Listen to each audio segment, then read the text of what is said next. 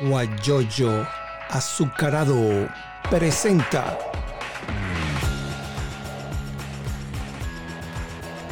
la noticia con Eleazar Benedetto. Buenos días, Luis Emilio Rondón. Tiempo no lo veía cuando iba a Unión Radio allá y cuando nos reuníamos, cuando pertenecía a un nuevo tiempo allá en Lechería. Pero ya tiempo pasado. Mucha gente está pendiente, Luis Emilio, eh, de esta situación que está viviendo nuestro país. Yo también lo siento, a pesar que estoy fuera, pero yo estoy pendiente de Venezuela. Y mucha gente me ha dicho, pregúntale a Luis Emilio, porque ellos tuvieron hace poco los 15 años de un nuevo tiempo, y estuvo Manuel Rosales allá en la Casa Azul, y estuvo también el presidente interino, Juan Gerardo Guaidó tienen buenas relaciones con ellos. ¿Qué se habló? ¿Se puede conocer algo de, esa, esas, esas conversaciones muy privadas? Eh, de, de, buscarle una solución. Hablaron del diálogo que se está proponiendo el mismo presidente. Buenos días, bienvenido. Bueno, aquí buenas tardes, Casar. Un placer saludarte, estar Igual. contigo en tu programa. Sé que tienes una audiencia muy vasta y, y hace siempre entrevistas muy importantes y pertinentes. Bueno, sí, eh, yo soy vicepresidente de Un Nuevo Tiempo, eh, su primer vicepresidente, eh, y en estos días estuvimos de aniversario, en los primeros días de marzo. Un Nuevo Tiempo surgió en el año 2001 en el Zulia como un partido regional, luego con la candidatura de Manuel Rosales en el año 2006 se convirtió en un partido nacional y eh, ha tenido una importancia clave en todo este proceso, en todo el desarrollo de este proceso político en Venezuela. Así que nosotros le agradecemos al presidente Juan Guaidó que haya dispuesto un espacio en su agenda para acompañarnos en nuestro aniversario. Estuvimos modestamente en nuestra casa, nuestra sede nacional en Los Palos Grandes, con los compañeros y las compañeras que se acercaron de la zona metropolitana de Caracas, de los sitios cercanos conversamos sobre muchas cosas, sobre el destino del país, sobre la incertidumbre a la que está sometida Venezuela, producto de todo este marasmo de cosas que estamos padeciendo, problemas económicos, problemas políticos, problemas sociales, problemas de servicio.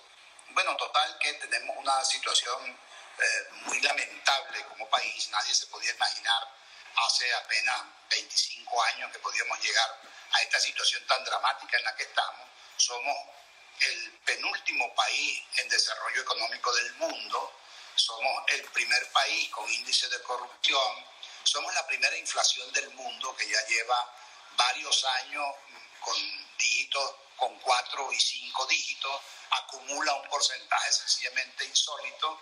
Los que decían ser bolivarianos, pues han cambiado a Bolívar por George Washington, vale más un billete de un dólar que un billete de, de un millón en Venezuela, un millón de bolívares. Dos millones. Han degradado. No, dos millones. No, dos millones está el dólar, pero Ajá. El, el, billete que salió. Ah, ok, el que, el que... Ah, y ese billete, pues, es 50 centavos de dólar. Eso uh -huh. no alcanza absolutamente para nada y forma parte del, de, del, de la degradación a que hemos estado sometidos a lo largo de este tiempo.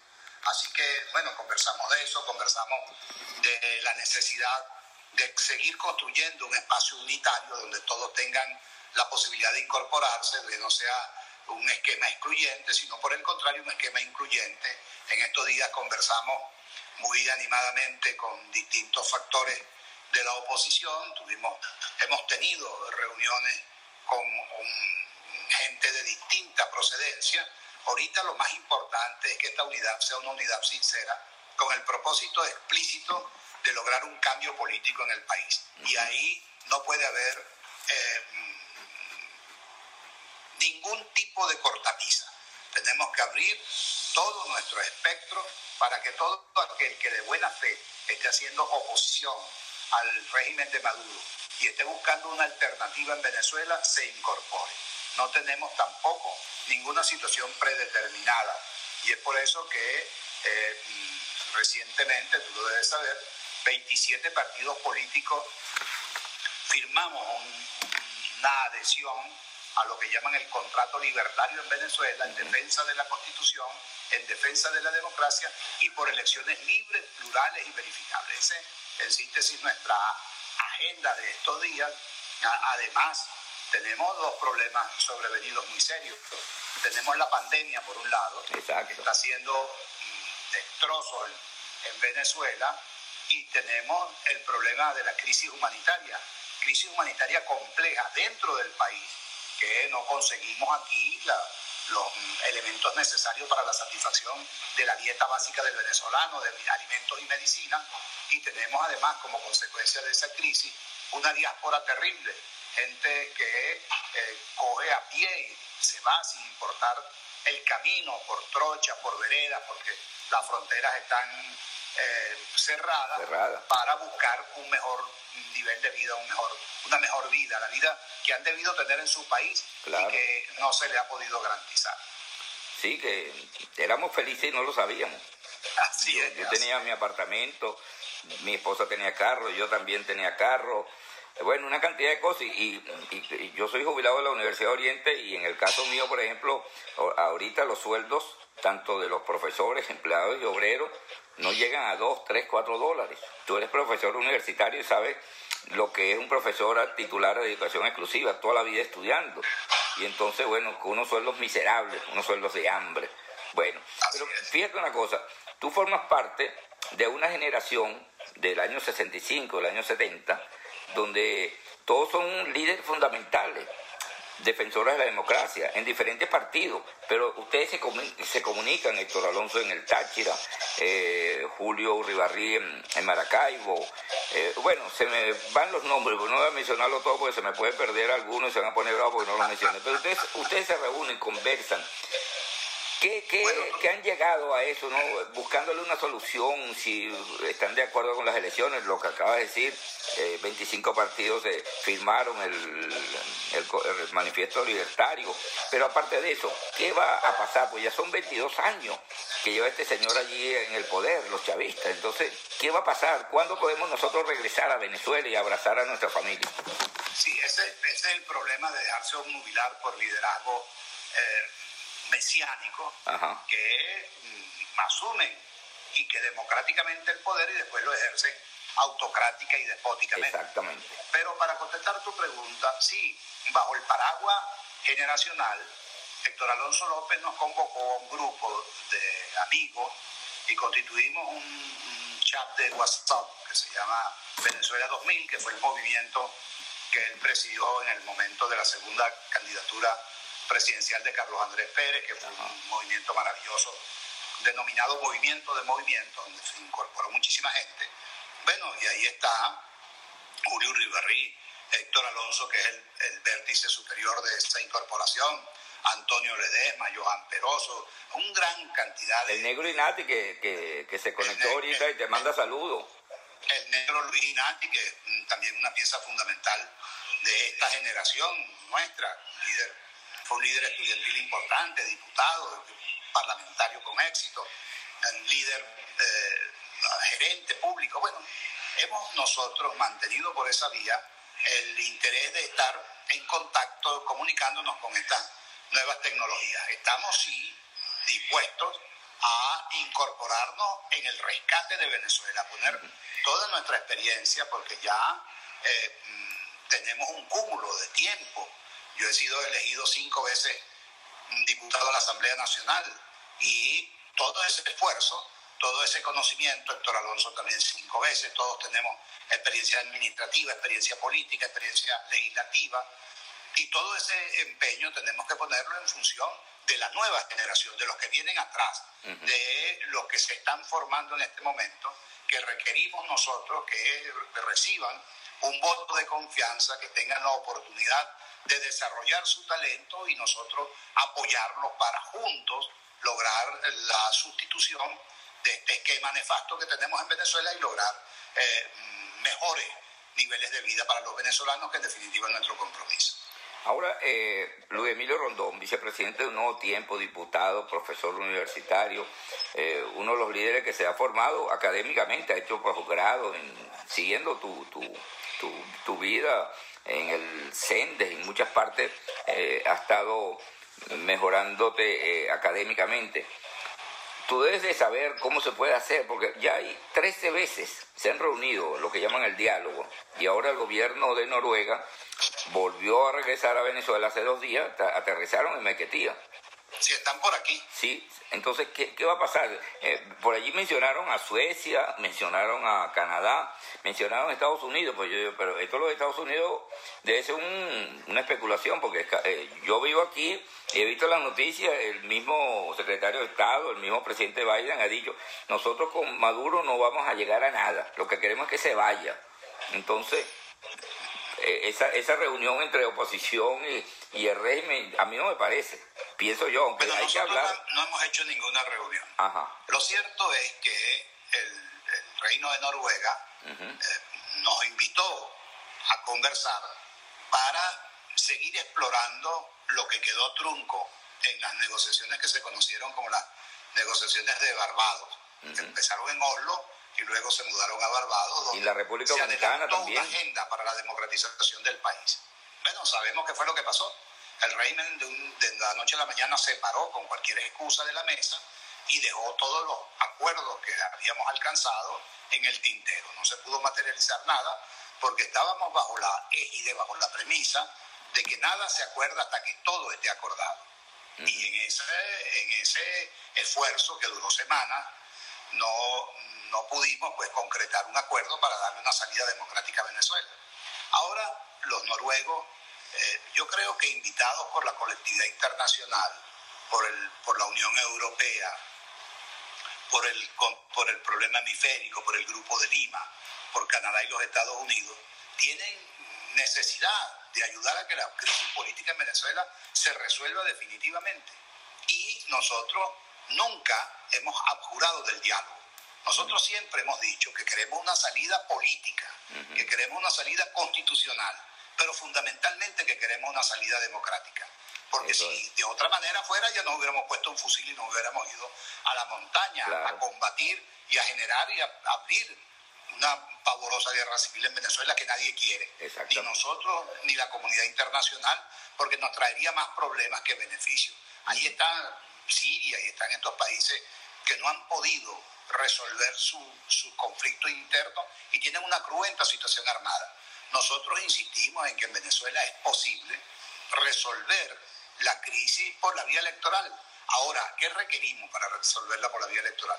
En primer lugar, un organismo electoral confiable, un Consejo Nacional Electoral que se escoja de, de puertas al país, que vaya gente honorable, gente decente, que todos estemos confiados en que ellos van a cumplir con su tarea no que vayan militantes de partido, no que vayan dirigentes políticos, no que vayan preseleccionados por el régimen, sino que por el contrario, ese sea un proceso abierto que nos permita abrir la llave para que por la vía electoral resolvamos el conflicto político. Una vez resuelto el conflicto político, empezará a fluir los mecanismos necesarios para resolver el otro nudo, que es más grave porque es el que sufre el venezolano todos los días, que es el nudo económico y el, y el de los servicios. ¿Quién podía imaginar, Eleazar, cuando tú estabas en Puerto La Cruz, en Barcelona, en la, en la UDO, que iba a haber gente cargando pacas de, de, leña para cocinar en los patios de sus casas con leña porque no tienen gas. En una zona tan rica en gas como es el estado de Anzuategui, no hay gas para que la gente surta sus cocinas. No hay agua. ¿Qué iba a imaginar que tú, que eh, estabas en esa zona y que tiene una refinería, Puerto La Cruz, que no hay gasolina, que no hay gasoil, que no hay combustible, que no hay lubricantes? Bueno, en un país que se decía eh, y que orgullosamente lo entregamos en el 98 de todo un gran trabajo democrático de la era del 58 al 98, como uno de los más importantes productores de petróleo del mundo, la industria PDVSA era la quinta, sexta empresa del mundo. Hoy está arruinada, destruida. Eh, ayer veía un documental horrible como el Centro de Investigaciones de, la Industria Petrolera fue absolutamente desmantelado, se robaron los equipos. Bueno, eso ha pasado también con la universidad. La Universidad de Oriente la saquearon. La quemaron. Insólita. Y nadie reporta nada, nadie responde por nada, nadie asume la responsabilidad de darle a, estas instituciones el valor y la fuerza que requieren. Es por ello que nosotros seguimos insistiendo en que sí, negociaremos. No es nuestro objetivo primario. Nuestro objetivo primario es lograr que haya un proceso invitado por la colectividad internacional que nos permita definitivamente resolver la situación que tenemos. En este momento hay mucha gente que está arrepentida. Yo vi, tú, lo he visto también, un video que anda por allí de una señora que es diputada, que se le salió, ese era su consciente.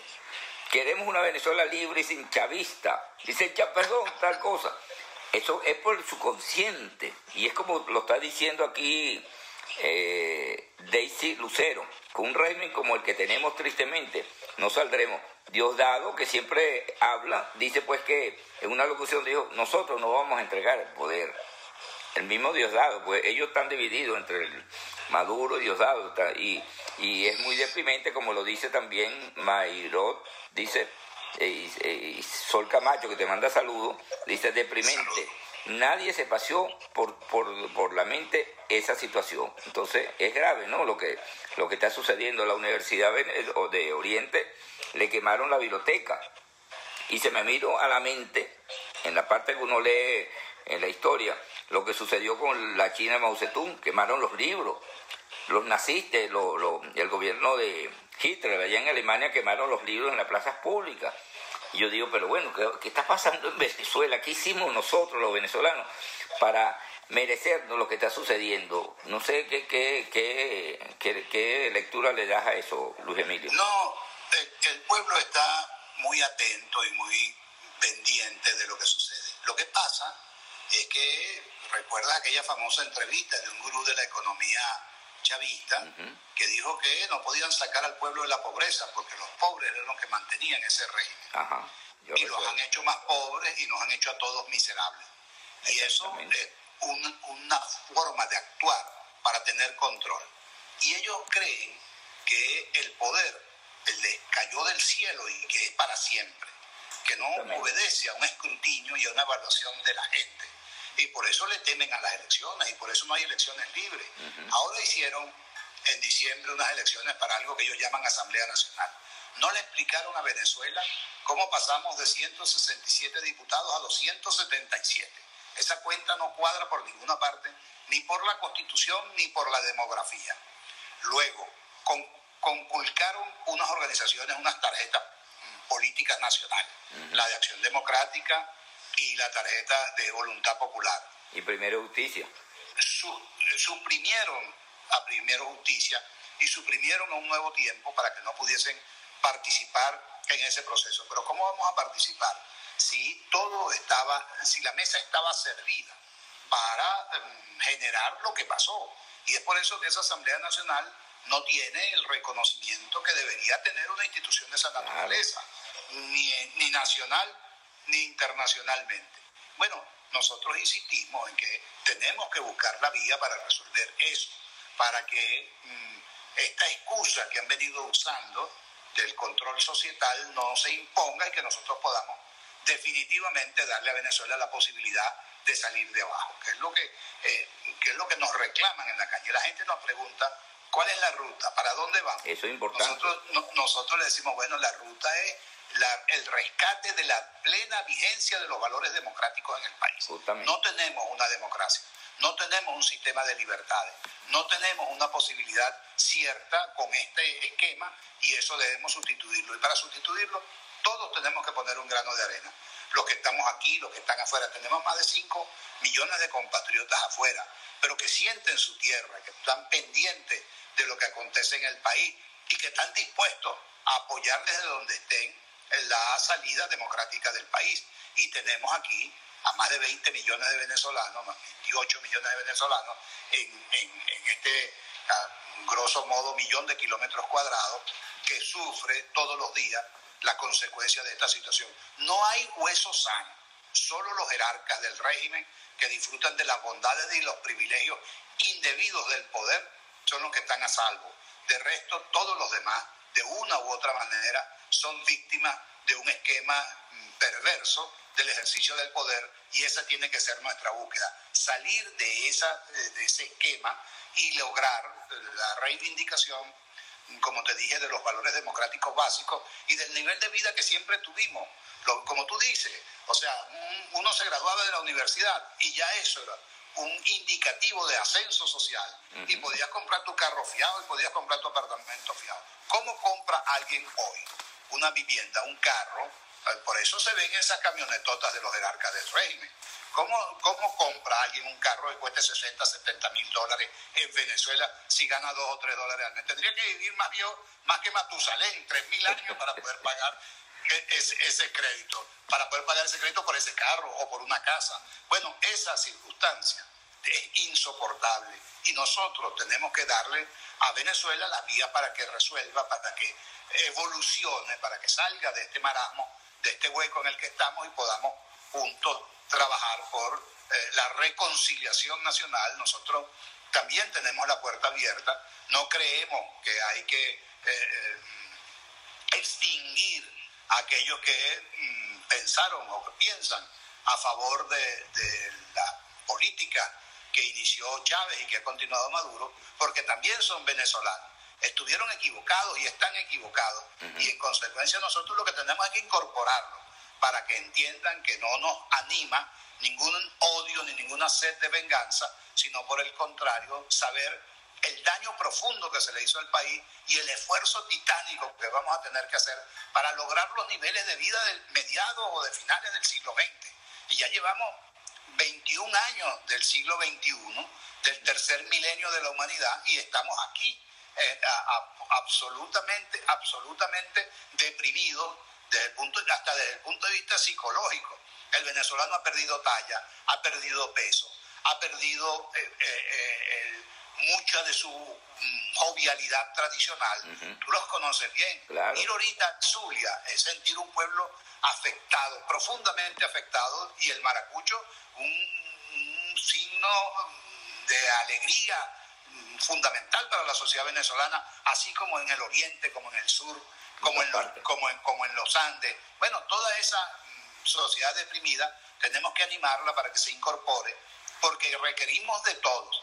Esto no es un trabajo exclusivamente para los políticos. Los políticos tienen la labor de presentar un programa alterno con suficiente densidad para que la gente entienda cuál es el rumbo, como lo hizo Betancourt, eh, Caldera y Jovito en el 58 con el pacto de punto fijo. Nosotros tenemos que montar una nueva base de un nuevo societal que nos permita recuperar el rezago que tenemos, porque ya ni siquiera estamos a los niveles del siglo XX, estamos llegando a niveles del siglo XIX en, Venezuela. Entonces, recuperar esos 100 años que hemos perdido es una tarea dura y yo creo que lo vamos a lograr con empeño, con fuerza y con mucha decisión. Estamos conversando con Luis Emilio Rondón, vicepresidente de este partido Un Nuevo Tiempo. Pero yo hago un paréntesis este, a esta hora para hablarles de si usted necesita un diseño creativo con excelentes profesionales, ellos también en Barcelona, usted puede eh, ubicarlos a través de Instagram, arroba Cocoa Creativo o arroba Pana Noticias. Ahí está Jesús Gregorio Cabello, un colega periodista que vive en Barcelona. Si usted está en Barcelona también, en la Fundación Mendoza, está Dulces Mestiza. Son personas que están como emprendedoras y ellas hacen torta, quesillo, exquisito. Puede ubicarlo a través del 0414 829-7465, 0414-829-7465. Y si usted está en Venezuela y necesita enviar cajas con alimentos para nuestro país, usted puede llamar a través de Blue Travel, es 770-802-8973. Ellos están en Atlanta. Y el número, se lo repito, 770-802-8973. Y si necesita fotografía, yo les voy a recomendar a un reportero gráfico, que es secretario general de, del Círculo Reportero Gráfico, también emprendedor. Quique Landaeta Fotos, 0414-814-0971. Y ahora nos vamos para el sur del estado de Florida. Allí está Janina Boto. Ella es agente de bienes raíces, compra, venta, renta de propiedades en el sur de la Florida. Y usted puede ubicarla a través de Instagram. G de Gabriela, G Voto Realtor. G Voto Realtor. Allí la puede ubicar para informarse sobre las casas que tiene para la venta o el alquiler. También en Florida, en, allá en Miami, está mi hija, Gabriela Benedetto, ella es estilista y hace servicio a domicilio de creatina, color, voto para el cabello, le corte cabello, peinado de cabello y puede llamarla a través del 954 50 954 531 4991 Gabriela Benedetto 954 531 4991 y como viene el TPS que ya llegó está una amiga nuestra que es paralegal no es abogada pero se conoce el trabajo y ella conoce y está a la orden a través del 954-818-5032. 954-818-5032. Adriana Moreno. Y continuamos con Luis Emilio Rondón. Por aquí pregunta Sol Camacho, si está en Madrid. Dice, ¿y qué podemos hacer? No vayan a incorporar, dice Edi Zulia, no vayan a incorporar a exministros que están arrepentidos, a la exfiscal que está en Colombia. El trabajo es de todo, dice Sol Camacho. ¿Qué podemos hacer? Porque hay mucha gente arrepentida. Yo he visto aquí en eh, donde vivo, aquí en Houston, gente que, que están allí metidos y que son arrepentidos buscando eh, asilo aquí. Ahora con el TPS, a lo mejor que se quedan aquí en forma legal. Sí, bueno, eh, como te dije, nosotros no estamos procurando una venganza. Ok, perfecto. Masiva, mucho menos. Y entendemos que la gente tiene la, la posibilidad de equivocarse. Todos, todos nos hemos equivocado alguna vez en la vida. En unas cosas veniales, menores, y a lo mejor en algunas cosas mayores también. Yo creo que el pueblo venezolano no se equivocó. Al pueblo venezolano lo engañaron, que es distinto. Le presentaron un esquema vengador donde, eh, sacado como de un, la copa de un sombrero de un mago, un plan para eh, cambiar el estilo de vida y las condiciones políticas del Venezuela. Bueno, empezaron con la constitución.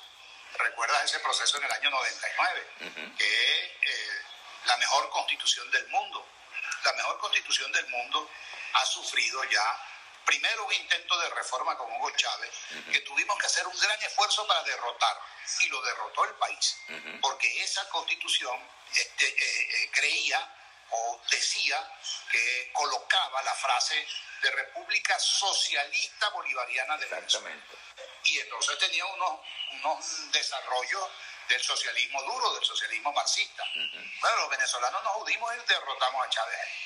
Luego modificó la constitución que tenía otro elemento importante, que era la reelección por un solo pedido. Y él lo cambió para dejar la reelección indefinida, bajo el eslogan de Chávez para siempre.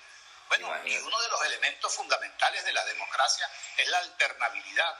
No existe democracia si no hay alternabilidad. Y la alternabilidad puede ser, eh, fíjate tú cómo pasó en, en el siglo XX mexicano por mucho tiempo estuvo el PRI, pero no la misma persona. 75 no se aceptaba la reelección. El presidente duraba seis años y punto. No podía volverlo a hacer más nunca en la vida. Bueno, ya él modificó eso. Y ahora, en el año 17, crearon otra asamblea constituyente, farsa, eh, con el propósito de hacer una nueva constitución. El problema de Venezuela no es un problema legal, no es un problema constitucional. La constitución es buena y en estos días oía a Gerardo Blay me apropio de esa frase, decir que esta constitución es de todos, porque nosotros luchamos por no cambiarla del 61 y después luchamos para que no cambiaran la del 2000. En consecuencia, esa unión eh, nos permite decir que la constitución actual es una constitución de todos los venezolanos y que el problema de Venezuela no es un problema constitucional, es un problema político y económico y gerencial. ¿Cuáles son los morbos que nos atrapan? Primero, la corrupción es insólito. Hemos perdido mil millones de millones de dólares sin saber qué pasó. Y en Venezuela hoy es un, espacio de calle ciega. No construyeron el segundo, el tercer puente del río Orinoco, no construyeron el metro Aguarena, no construyeron la red ferrocarrilera nacional, dejaron quebrar Sidor, eh, destruyeron la industria petrolera, miles, miles de millones de dólares que pudiesen ser hoy el elemento fundamental para que no estuviéramos pasando esta mengua y estas necesidades. El desarrollo. venezolano. Se robaron toda esa plata. Bueno, y aún así, desfachatadamente dicen que ellos no van a entregar el poder. Bueno, yo en esas bravuras no creo, porque cuando el pueblo se impone, no hay posibilidad de impedir que se dé lo que el pueblo quiere. Y los cambios políticos que se han dado en Venezuela, en buena medida han estado circunscritos a eso, a las coyunturas populares que le han dado eh, fuerza a los, a los procesos de cambio político en nuestro país. Así que nosotros pensamos, Eliazar, que es muy importante que todos, todos ayudemos desde la medida de nuestras posibilidades.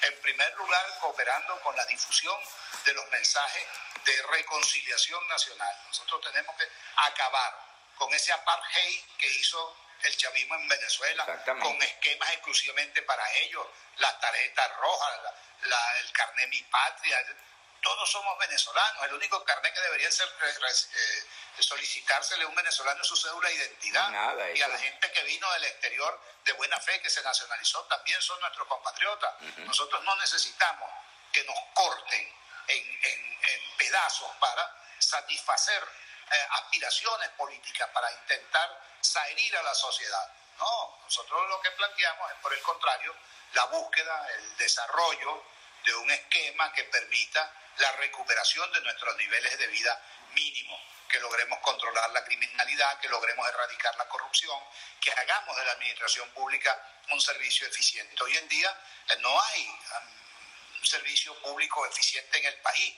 no hay un control sanitario para estos problemas endémicos y pandémicos que tenemos hoy día, no hay una política pública para la incorporación de los jóvenes y sacarlos del vicio, del ocio, de la droga, e incorporarlos al estudio o al trabajo productivo.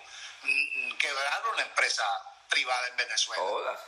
desde aquellos eh, agropatria, las grandes industrias lácteas, las grandes industrias cárnicas, el turismo. Mira, yo tuve la oportunidad de ser diputado por Nueva Esparta y me tocó el sector más deprimido de Nueva Esparta, lo que llaman el circuito 1, Coche, la península de Macanao. Bueno, ahí es horroroso cómo está la situación en este momento. En, en, en Macanao van seis meses sin que llegue agua. Hay que mandar un camión y usted ve a la gente en la puerta de su casa con un tobo y el camión de agua va regando esos tobos, que es lo único de agua dulce que tienen para satisfacer sus necesidades fundamentales de alimentación, pues tienen que bañarse en el mar, lavar en el mar, porque no se les presta el servicio mínimo que tenía que tener la gente. Bueno, y Margarita, que era un emporio turístico, hoy está absolutamente deprimida, una ocupación hotelera bajísima, no tiene vuelos aéreos o muy pocos, no tiene ferry, nacionalizaron o, o expropiaron la industria de los ferries y ahora, antes se llamaba con ferry Margarita y ahora el, pueblo margariteño dice sin ferry Margarita porque no hay ferry, no hay posibilidad fíjate, de ir Fíjate que eh, la zona de Oriente, a excepción de Margarita, que le habilitaron unos vuelos, pues ya se lo quitaron, en Anzuategui están pidiendo que haya vuelos. Mérida, que es un estado turístico por excelencia, y Anzuategui también, que es de donde estoy yo, eh, no, no, desde, desde marzo, ya cumplieron un año, no tienen vuelos comerciales. Entonces, y la gente que viaja por tierra, un pasaje me dicen que cuesta como 600 dólares, porque ahí tienen que eh, llevar también lo que tienen que pagar en las alcabalas de los militares. Tú pasas por una alcabala, te abren la maleta, que tienes aquí? De esta mantequilla, ¿de quién es? La factura. Y entonces uno no entiende. Y resulta que este señor que es fiscal, que por cierto es del Tigre igual que tú, él llega y dice, no, cuando le lleguen y le abran eso, dígale que eso, eso es prohibido, está revisando baletas y esas cosas, pero si le dicen eso, bueno, va preso la persona. Y para ubicar al, fiscal, decir, no, no puede ser. Pero fíjate, por ejemplo, la alta comisionada, eh, esta señora Bachelet, en la primera página del Diario Nacional de hoy, ella vuelve a reprobar el, al régimen el examen sobre Venezuela. Dice pues que, que, la situación en Venezuela, pero la gente dice que ella habla de la boca para afuera, pero no cumple nada. A mí, me, a mí eso me da ganas de reír, entonces no sé qué opinas tú. No, por el contrario. Lo que pasa es que ella es una expresidente de Chile, médico, una mujer con una gran sensibilidad por la salud y por la gente y sobre todo por los derechos humanos.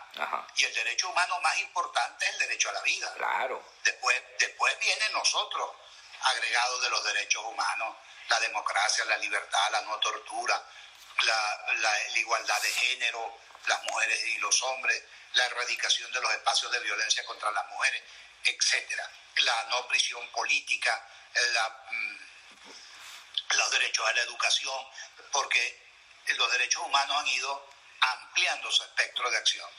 Pero la mm, señora Bachelet envió una comisión a Venezuela para constatar las denuncias y los hechos graves que se han venido planteando a través de los últimos tiempos. Y ella misma vino y conversó con distintos sectores, sin ningún mm, eh, plan diabólico, sino con una agenda de una persona sensible que fue dos veces presidente de su país y que preside hoy un organismo tan importante como es la Comisión de Derechos Humanos de las Naciones Unidas. Y su reclamo es el mismo. Desde el punto de vista político dice que en Venezuela tiene que haber elecciones libres, que no las ha habido.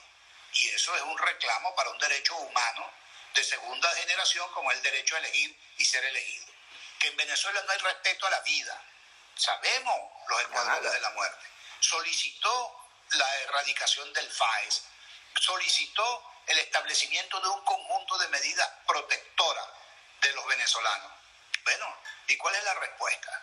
La respuesta, en vez de atender esos señalamientos que no obedecen al signo de imperio alguno, sino al sentido común de alguien que viene a indagar cómo está la cosa y consigue la casa totalmente desordenada y que dice, bueno, mire, para ordenarla tienen que hacer esto, esto, aquello. Es un plan para ayudar a Venezuela, no para maltratar a Venezuela. Entonces el gobierno inmediatamente sale a echarse, a echarle culpa, a enrostrarle situaciones de otras latitudes que no tienen nada que ver con nosotros, en vez de decir, sí, es verdad, hay que atender la crisis humanitaria compleja que tenemos, hay que resolver el problema de alimentación de los venezolanos, hay que cuidar los derechos humanos de la gente, hay que cuidar la, situación de los privados de libertad en las cárceles, hay que cuidar el problema de la gente que vive del comercio informal, los llamados anteriormente buhoneros, porque Venezuela se convirtió en un país informal y ya todos somos buhoneros. Este, bueno, que hay que atender los problemas nodales de nuestra sociedad y que hay que atenderlos, hay que atenderlos con urgencia. Y ese fue el toque, el llamado de alerta que hizo mm, la señora Bachelet. En estos días, Pero no se ha cumplido. el señor Maduro se fue para una comisión de derechos humanos. Ahora, eso es... Vía virtual. ¿Perdón? Vía virtual. Vía virtual, claro, porque es que también eh, aquí saben que topocho verde mancha, ¿no? Sí, señor. Entonces tienen que cuidarse ellos de su cuenta. Pero eh, lo, lo serio, lo cierto, es que nosotros tenemos que reclamar, que reclamar que todo eso que está plasmado en el informe Bachelet y que fue corroborado por una comisión in situ, es verdad, no, es, no es ocultando la basura bajo la alfombra como vamos a disimular que estamos felices en Venezuela cuando tenemos la situación tan dramática de pobreza y de miseria que tiene al 80% de los venezolanos al margen de un nivel de vida decente. Y el otro 10% está a niveles de extinción, lo que antes se conoció como la clase media. Así que solo queda un pequeño núcleo que está alrededor del poder, que es el que está a salvo desde el punto de vista político y desde el punto de vista económico, pero tiene el 90% del país maltratado y lacerado y nosotros pensamos que esa situación tiene que cambiar. Pero es que la, gente tiene que llegarle solución a sus problemas. Luis Emilio Rondón, que me está preguntando eh, Daisy Moreno, me dice, ¿cómo se llama el entrevistado? Luis Emilio Rondón, vicepresidente de Un Nuevo Tiempo, diputado a la Asamblea Nacional legítima. Pero fíjate algo, lo que plantea la señora Bachelet no se ha cumplido. Ahí está el FAE, que es un organismo de seguridad, bueno, ya todo el mundo sabe. Entonces, pero llama la atención los diputados. Ahí está Richard Blanco, está en Argentina, es diputado electo en la Asamblea Nacional. Está en Argentina, te envía saludos. Y entonces está Juan Pablo García. lo vi recientemente en Buenos Aires y está haciendo un gran trabajo, ampliando a los venezolanos que están allá y ayudándolos, porque que afortunadamente en, Argentina no tenemos el problema tan serio de xenofobia como tenemos en Ecuador, en, Ecuador o en Perú o, en, o en Trinidad. Pero este, están desasistidos, los venezolanos están en el mundo sueltos. Y Richard está haciendo un gran trabajo en Argentina nucleando a esa gente, así que mi saludo y, mi abrazo solidario. Ajá, en el caso por ejemplo de Richard es uno, Juan Pablo García en Colombia, eh, uno, apellido Caridad que es diputado del sur y está aquí en Houston. Y así como, como ellos, hay muchos diputados que le abrieron averiguación y entonces prefirieron salir antes que lo pusieran Américo de Gracia, en Italia. De Gracia de Bolívar. Está en Italia. Mariela Magallanes en Italia. Está Eudoro González en España. Ramón López está en España. Este, mm, Juan Pablo Guanipa está en Colombia. Además de Juan Pablo García. Bueno, tenemos, porque ¿qué fue? Eh, la Asamblea Nacional fue un objetivo directo. Claro. Y, se, se, fabricaron expedientes y se quiso por esa vía judicializar la acción legislativa. Nosotros, que de acuerdo a la Constitución, tenemos una figura de protección para nuestro trabajo, que es la inmunidad parlamentaria, pues eso no valió para nada. Ellos destruyeron esa institución y persiguieron y, a seguir, y siguen persiguiendo a miembros de la Asamblea Nacional por el simple hecho de pensar distinto y de tener una, un, planteamiento firme frente a acciones del régimen. Así que mi solidaridad con todos ellos son líderes políticos que merecen eh, respeto y que deben eh, eh, ponerse, están todos ellos al frente de las necesidades que los venezolanos tienen en el exterior, que son distintas a las necesidades que tienen los venezolanos adentro. Afuera tienen el problema de la identidad, tienen el problema de la legalidad, tienen el problema del empleo, tienen el problema del reconocimiento de sus títulos universitarios para el ejercicio de sus profesiones, tienen el problema de la familia, porque eh, desmembrada la familia, queda una parte en Venezuela y otra parte con ellos. Este, todo eso requiere mucha atención, mucha sensibilidad y mucha solidaridad.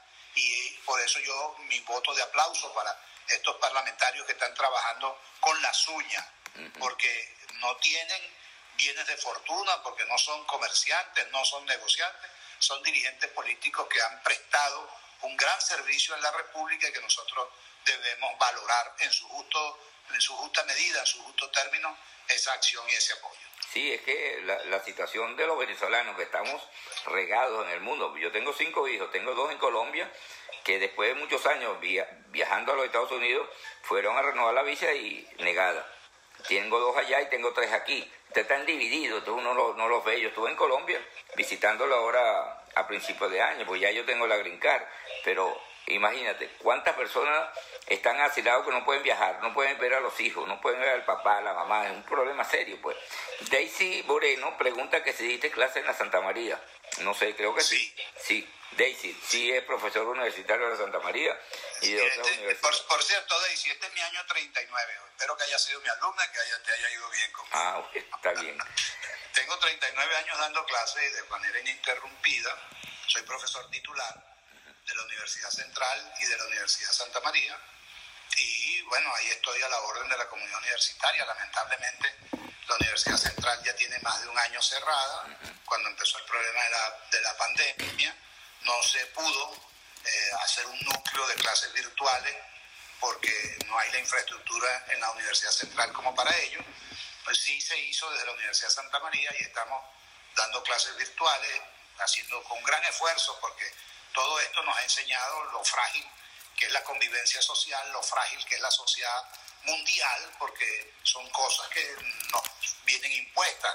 Nadie pensaba que teníamos que andar con un tapabocas protegido. Aquí la situación del COVID es muy grave en Venezuela. Y hay mucha gente padeciendo y sufriendo y muriendo, porque no hay un plan orgánico de salud para eh, hacer retroceder la enfermedad como en otras partes. Estoy viendo que ahorita en los Estados Unidos, ya seguramente tú lo has logrado, eh, se están vacunando dos millones de personas al día. Ya yo me puse la mía. ¿ah? ya me puse la Pfizer. Resuelto. A mí me pusieron, a mí me vacunaron el, lunes, el martes, me pusieron la Pfizer, tengo que esperar ahora 29 días para que me pongan la segunda dosis.